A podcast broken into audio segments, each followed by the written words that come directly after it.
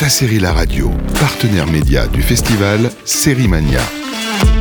Dans cet épisode d'Originals, on est au festival Sérimania 2023, dont Beta Série est partenaire, et au micro avec nous Charlie Delvart, le créateur et scénariste derrière Sous Contrôle, la nouvelle comédie politique d'Arte qui arrivera à l'automne sur les écrans. Bonjour Charlie. Bonjour. Est-ce que vous pouvez brièvement nous pitcher Sous Contrôle? Sous contrôle, c'est la gestion d'une prise d'otage par une nouvelle arrivante au ministère des Affaires étrangères, qui est Marie Tessier, et qui vient au préalable de l'humanitaire. Et donc c'est une série sur la, qui poserait une question si le civil ou l'humanitaire est soluble en politique, si son système de pensée ou de, son mode de fonctionnement euh, est encore efficace euh, dans la politique. Tout à l'heure, on a eu la conférence de presse et j'étais étonnée, personne n'a utilisé le terme de satire politique. Pourquoi, à votre avis? Parce que je crois que le mot satire n'est pas un mot très français. Euh, déjà, la comédie politique est plus un genre anglo-saxon et qui était vraiment une référence pour nous. Euh, Enfin voilà, moi, c'est une référence presque un peu écrasante dans le projet qui était Armando Iannucci, tant pour In the Loop que The Thick of It, qui a donné après ça VIP aussi. euh, avec des différences qu'on voulait aussi appliquer à une série française, c'est-à-dire qu'on voulait pas d'abord on voulait pas une série qui qui parle mal des politiques, c'était pas la question. La question posée, c'était de se dire euh, comment fonctionner en politique? Est-ce que c'est voilà, moi je voulais faire un récit sur la, complexité de la fonction politique, l'équation changeante qu'on doit gérer en permanence avec d'un coup des sujets, vous débarquez, on doit vous briefer dessus, vous devez réagir. Et puis la série commence sur un time lock simple, précis. Euh, cinq personnes sont prises en otage. Ça, Marie essaie de le gérer. Euh, comment elle fait alors qu'elle apprend les codes en même temps et qu'elle a un tout autre mode de fonctionnement? Son mode de fonctionnement, c'est l'urgence, c'est l'humanitaire, c'est chaque vie compte.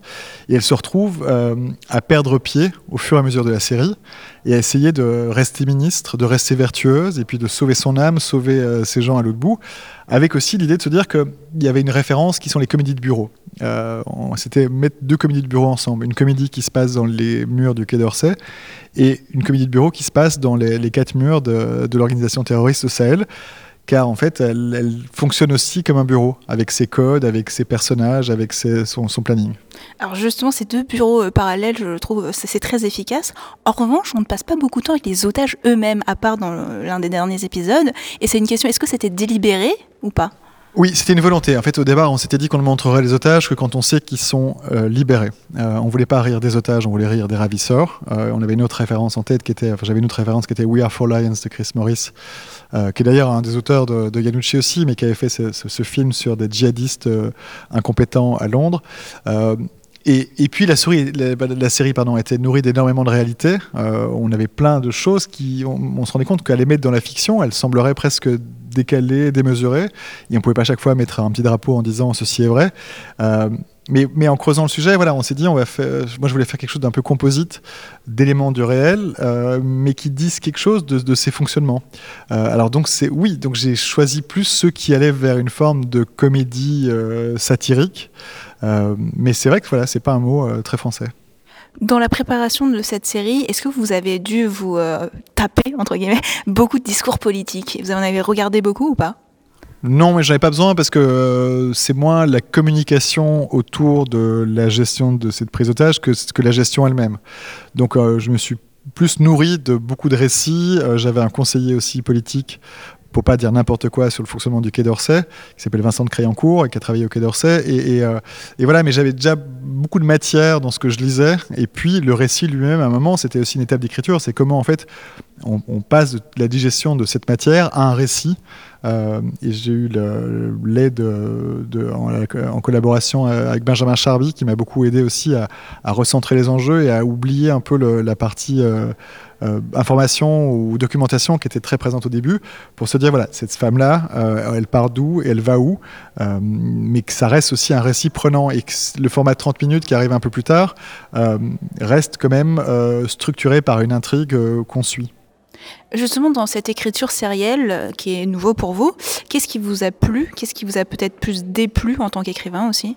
Moi, vraiment, je trouve, c'est, enfin, d'abord, il y a évidemment le côté comme si une série était l'application euh, télévisuelle du roman, c'est-à-dire la possibilité de, fouiller, de creuser des personnages, et que c'est eux qui prennent le pas presque sur le, récit lui-même ou sur l'économie. En fait, il y a un souci d'économie qui est moins présent. Et heureusement, et moi je m'y retrouve très fort là-dedans, c'est-à-dire qu'on peut faire plus de digressions, de scènes, euh, et jouer de ça, c'est-à-dire qu'on peut faire de la comédie sans qu'elle soit gratuite, mais elle s'insère dans l'histoire, mais elle peut faire une poche en soi. Et ça, je trouve ça euh, très plaisant parce que je, je pourrais avoir envie d'étirer d'étirer des séquences beaucoup plus loin ou beaucoup plus longtemps. Et, donc voilà, donc c'est une écriture que j'aime beaucoup. Est-ce que quand vous écrivez, des images vous viennent tout de suite en tête ou alors au contraire non, ce sont juste des mots qui sont posés sur une page? C'est plus des situations ou des, des ping-pong de, répliques en fait. Ce, que j'aime beaucoup, c'est ça en fait. C'est les, les, mots, l'enchaînement. Il y a un côté très discursif qui m'attire beaucoup. Tout à l'heure, vous avez aussi mentionné euh, Aaron Sorkin et euh, la manière dont vos collègues euh, ont décrit un peu la possession que vous avez envers vos mots rappelle justement Sorkin.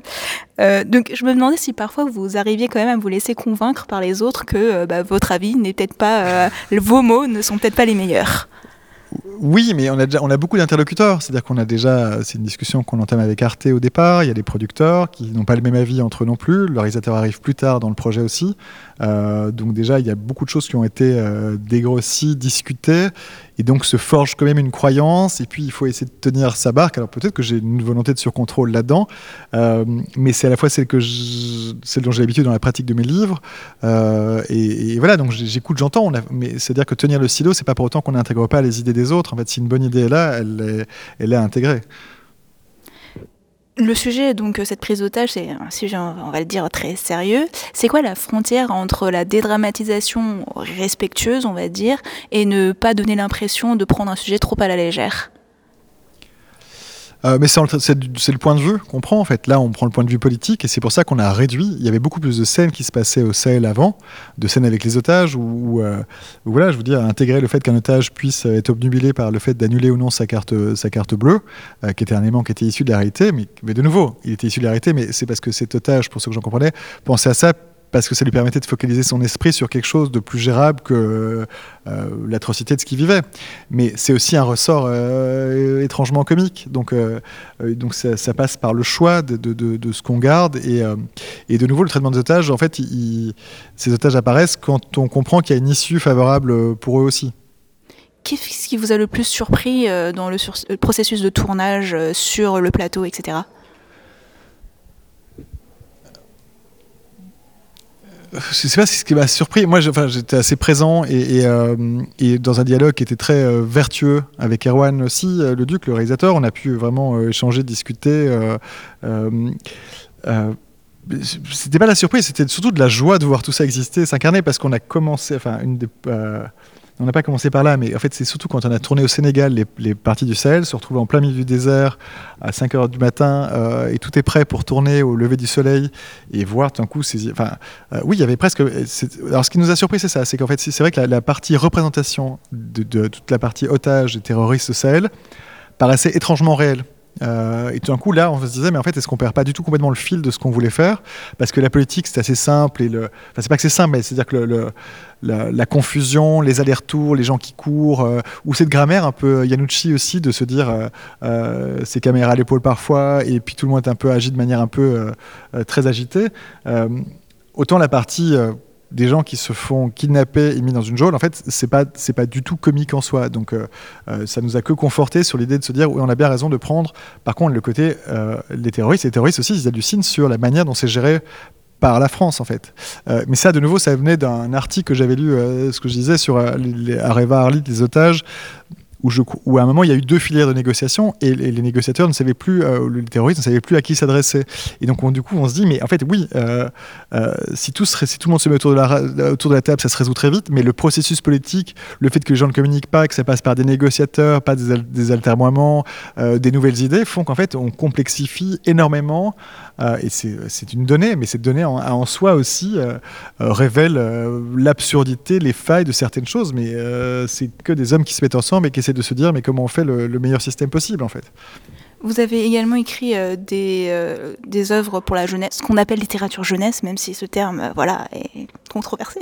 je me demandais donc d'où tirez-vous vos inspirations pour vos sujets de livres? Et aussi est-ce que ça vous intéresserait par exemple d'écrire une série plutôt teenage, adolescente, pardon? Non, en fait, en fait, les, livres jeunesse, les romans jeunesse, c'est quelque chose que j'ai commencé assez récemment et, que j'aime beaucoup. Après ça, un livre, voilà, permet plus simplement, à mon avis, d'aborder les sujets que je veux là-dedans. ce, serait, merveilleux si ça pouvait être, un jour être adapté, mais, mais c'est pas quelque chose que je ferais moi, en tout cas dans le cadre de ce projet-là. Demain, quels sont vos projets? J'ai écrit un film politique qui est très très proche dans l'esprit de Sous contrôle, qui est autour de ministres en charge du climat. Voilà, j'en dis pas plus, mais on est sur, euh, en tout cas, sur des négociations euh, liées à l'urgence climatique. Et, euh, donc, je reste sur un personnage féminin pour l'instant, mais qui n'a pas les mêmes données de base que Marie Tessier, le personnage de sous contrôle. Mais, mais en tout cas, c'est le, voilà, le même univers. Je finis par une question un peu plus globale. Quelle est la dernière série qui vous a vraiment fait rire? Rire, Fleabag. Fleabag, enfin, c'est pas récemment, mais je l'ai revu récemment et, euh, la saison 2, et il y a quelque chose de brillant. Et on regarde 30 minutes et on a l'impression que ça a duré 52 minutes. Et en fait, il y a une densité. Euh, et puis, il y a ce côté aussi où euh, le 30 minutes est devenu quelque chose de sériel. Sériel dans le sens que vraiment on suit et qu'on a, qui a échappé au sitcom pour devenir. voilà, dans, dans c'est les, les, interactions des personnages, leurs conflits. cette série-là, oui, je la trouve vraiment géniale. Eh bien, merci beaucoup. Merci à vous.